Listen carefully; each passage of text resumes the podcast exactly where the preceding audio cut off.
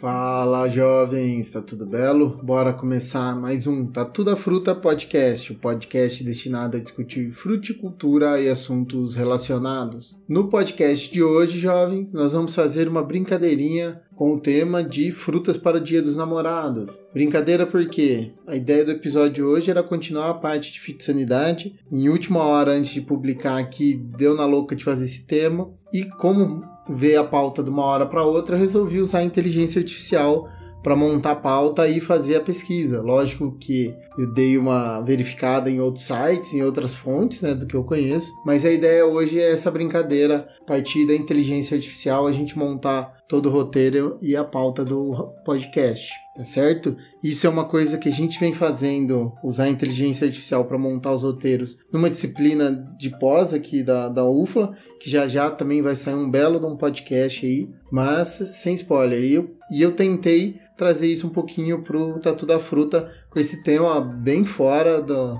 da temática principal aqui. A gente continua falando de fruta, só que vamos mudar um pouquinho o foco. Tá? Então vou abrir o roteirinho aqui no chat GTP e ele deu um tema muito bonitinho, o nome que ele colocou aqui: Frutas afrodisíacas, explorando o poder das delícias naturais. Aí sim, né, jovem? Ficou um trem bem diferentão. E para começar, né, da onde vem essa questão de fruta afrodisíaca? A gente sabe que algumas frutas têm componentes que são estimulantes, né? É, não é dentre os alimentos mais afrodisíacos que a gente tem, confessa. Primeira busca que eu fiz no Google pareceu assim: sobremesas para o Dia dos Namorados, receitinhas, né? Então foi a grande quantidade de respostas veio nessa forma, não veio assim propriamente de frutas com características afrodisíacas. E aí, quando eu fiz uma pesquisa, tentei aprofundar mais, apareceu algumas e vocês vão ver que algumas eu não boto muito fé aqui, tá? Mas tem isso aí, algumas são consideradas sim, dependendo da cultura local e do tipo que é usado, da forma que é usada. Algumas, a hora que eu falar, vocês vão pensar assim: ah, mas aí é fácil, né? Mas vamos começar aqui. A primeira frutinha que veio em todas as pesquisas e no roteirinho do chat GTP é o morango, a paixão vermelha. Olha que tema bonito que ele deu, né? Então, porque o morango é, ele é considerado uma fruta afrodisíaca interessante para o Dia dos Namorados? Ele é uma frutinha vermelha e que a grande maioria das cultivares tem um formatinho de coração, né? Oh, que fofura! Então, ele é muito usado, sim. É uma fruta prática, né, jovem? Ele se tá bem lavadinho, pode até ficar com o cabinho, coloca na boquinha do crush ali e sucesso, né? E aí a gente pode misturar com outro alimento afrodisíaco, que é, por exemplo, o cacau, né? A gente vai falar mais para frente, mas chocolate também é afrodisíaco. O moranguinho, quais características de verdade ele tem para ser considerado a fruta afrodisíaca? Então, seguindo as vastas pesquisas que eu fiz aqui, ele é rico em vitamina C, muito potássio, né? E isso faz com que ele ajude a melhorar a circulação, né? Porque ele contém metilxantinas, né? Que são pseudoalcaloides com alto poder estimulador do sistema nervoso central. Na verdade, ele não vai ser afrodisíaco, mas como ele é um estimulante do sistema nervoso central, se já tiver animadinho, jovem, ele vai colaborar, beleza? Mas é mais considerado para o Dia dos Namorados uma frutinha, porque ela é bonitinha e prática, né? Então dá para fazer um monte de docinho, um fundizinho, né? Que tá nesse frio, cai muito bem. Morango ajuda bastante. A segunda fruta, que até o chat GTP trouxe, alguns sites traz também, são as bananas, né? O título aqui do tópico do chat GTP são Bananas, a energia em forma. Olha que coisa linda, jovem. E por quê, né? A banana, ela tem vários nutrientes, entre eles, né, potássio e vitamina do complexo B, que dão mais energia. E se você consome bananas periodicamente, né, ajuda na produção de hormônios sexuais. Sem contar que em algumas culturas o formatinho da banana induz a gente lembrar de alguma coisa, né, jovem? Não precisa ficar explicitando muito isso aí.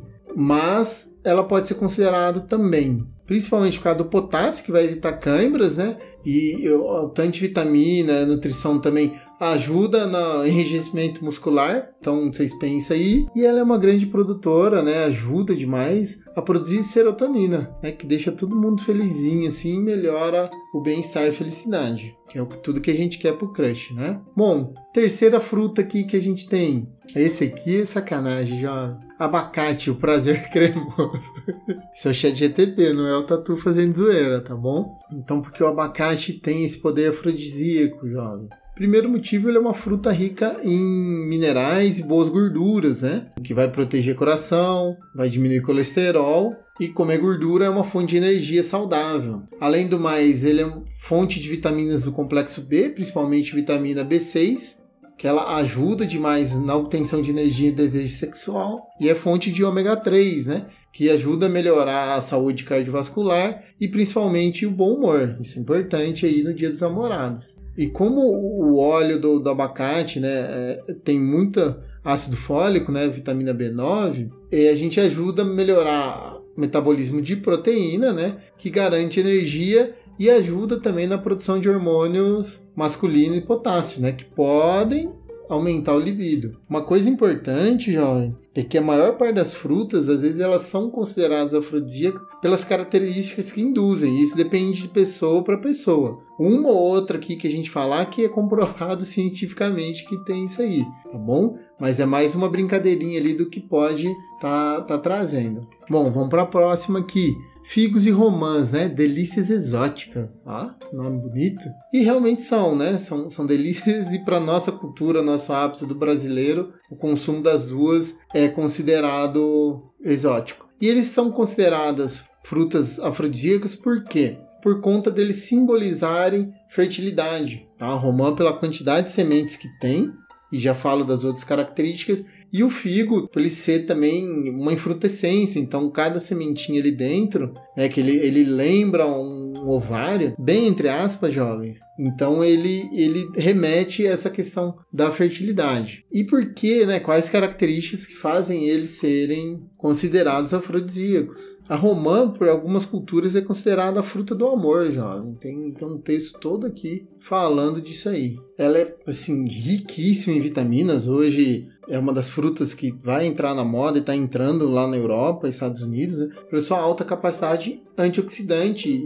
e quantidade de vitaminas C, K, complexo B, né? Tem muita fibra, ácido fólico. Tudo isso a gente já falou em algumas outras frutas, né, jovem? Então tem vários efeitos é, medicinais, doença contra Alzheimer, contra câncer. É coisa bastante aqui pensando uma frutinha só. E o mais importante é que essas características todas que tem aí, é, a romã ajuda a elevar os teores, né, as quantidades de testosterona. Então, a níveis relativamente elevados, aumentando um pouco o apetite sexual de homens e mulheres. Então, é um dos motivos dela ser considerada fruta do amor. Já o figo, ele pega mais ou menos essas mesmas características do, da romã, ele é muito rico em vitaminas, mas as principais características dele têm muito a ver com o cheiro, um cheiro adocicado, né, agradável, e com, com as texturas dele, dá pra gente brincar bastante ali, né?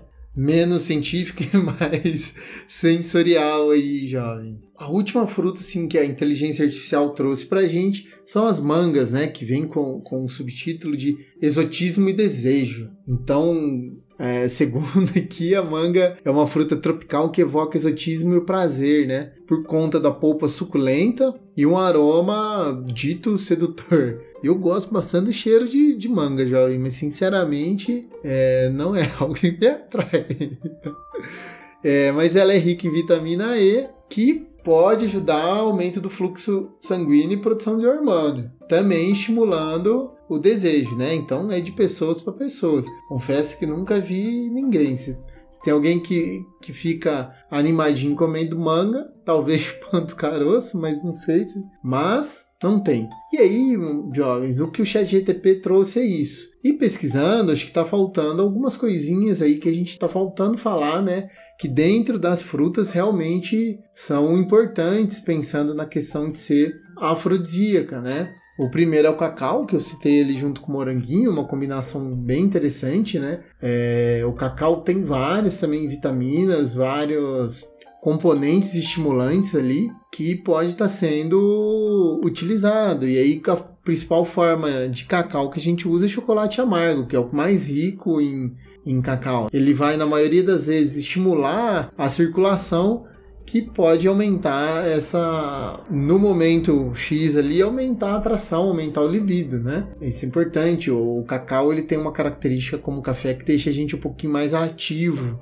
E isso, nesses momentos, é interessante, né, jovem? As frutas secas também, né? Castanhas, é, amêndoas, são bem interessantes também, principalmente quando trabalhadas nas receitas ou com cacau também, por conta da quantidade de vitaminas, é, de óleos, né? Mesmo mesma questão que a gente comentou no abacate. Então isso vai ajudar a estimular. E a penúltima, tem mais duas que a gente tem de falar aqui, que é a uva, né? A uva também ela tem a mesma praticidade da, do moranguinho, é fácil de comer. Principalmente as uvas tintas têm muito resveratrol, então que ajuda a saúde cardiovascular, ativam, né? E o principal produto da uva que ajuda nesses momentos, né, é, é o nosso famoso vinho, né? Tem vários memes aí falando de vinho ajudar nessa hora do, do Dia dos Namorados. Tá? Então, é uma bebida romântica que tem glamour. O álcool também facilita um pouquinho as coisas, né?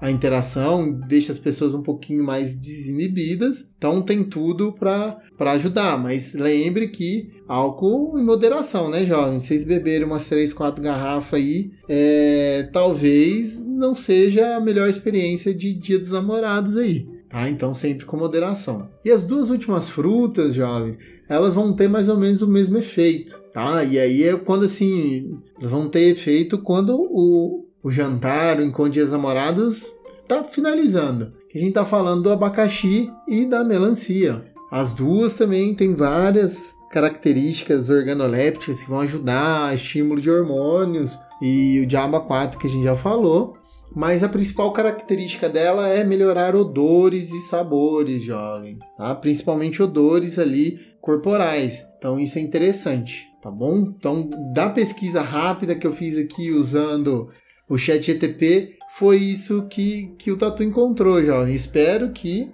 esse podcast chegue a tempo para vocês aproveitarem desses benefícios dessas frutas, né? Algumas têm efeitos diretos, mais em comportamentos e deixar mais bonitinho, e as outras a gente precisa ter o um consumo mais regular delas para estar tá usufruindo desses benefícios. Tá ok, jovem? Então era isso aí mesmo. Não deixe de compartilhar isso com, com seu amiguinho, com o crush, com quem se interessa pela parte de fruticultura, né? Hoje foi um episódio meio outlier, um pouquinho tentando ser mais é, desinibido, menos formal, que a data pede isso e para brincar, tá bom? Um abraço, até semana que vem.